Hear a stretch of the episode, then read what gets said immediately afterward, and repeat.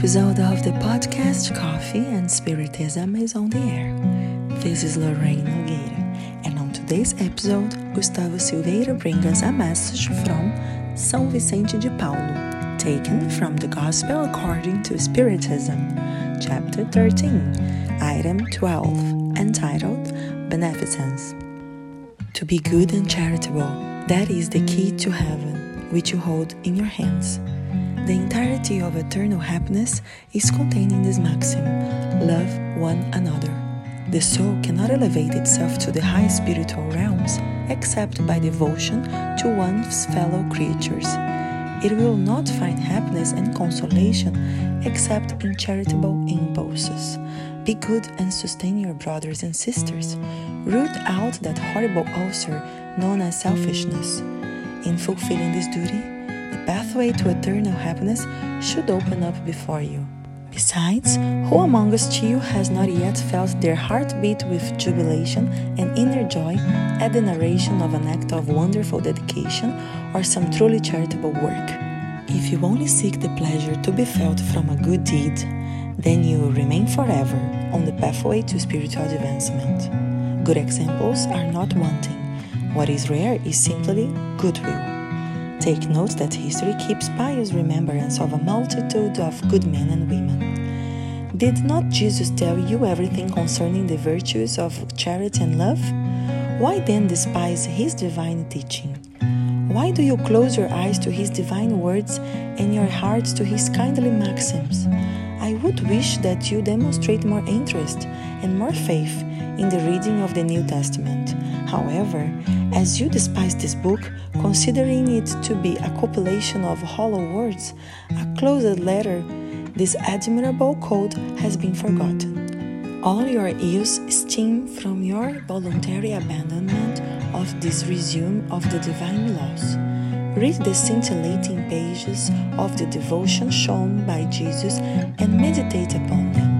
The experts that we highlight is in the item The Beneficence in chapter 13 of the Gospel according to Spiritism, where the coder puts five other important messages on the topic, of which one is from Adolfo, two from Carita, one from the Protector Spirit, and the last of a spirit called John.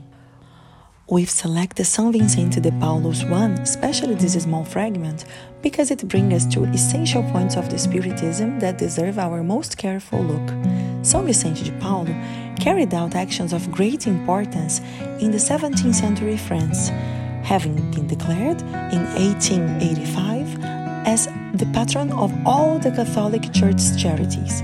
Up to date, several associations, groups, and congregations have turned to relief work following his example.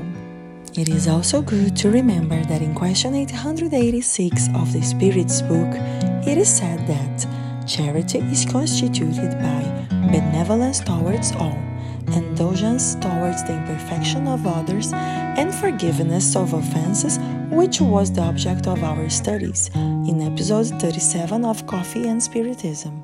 For this very reason, this message from São Vicente de Paulo, which in general deals with charity but specifically deals with benevolence and beneficence, resonates throughout his trajectory and his example.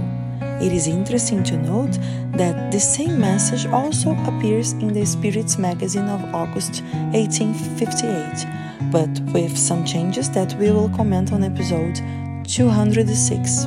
But it should be noted that the author of the message associates the practice of charity with true happiness, making us aware of the fact that when we do good, something good happens within us.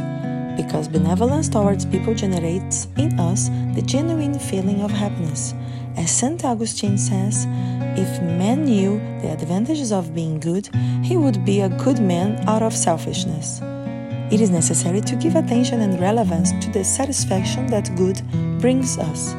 If we did, we would have more quickly understood the happiness of the superior spirits so mentioned in the Spirit's book. However, another point catches our attention in this message from São Vicente, which is the importance of the Bible study, especially the New Testament. As a matter of fact, in order to understand the New well, we must understand the Old Testament. But the crystal clear message here is the importance of knowing Jesus' speeches and teachings, even if it is only to stick to the moral content, which may end up dispensing further studies. If the basis of the Spiritism is Christ, what better way to study Him than by looking for His words noted by the evangelists or through the inspired letters of Paul? If He brought us the words of eternal life, would it be fair not to seek them? Let us, therefore, follow Saint Vincent's holy counsel. Let us study, meditate, and seek to live in Christ. It is a good way to discover that He also lives in us. May Jesus bless us, and until the next episode of Coffee and Spiritism.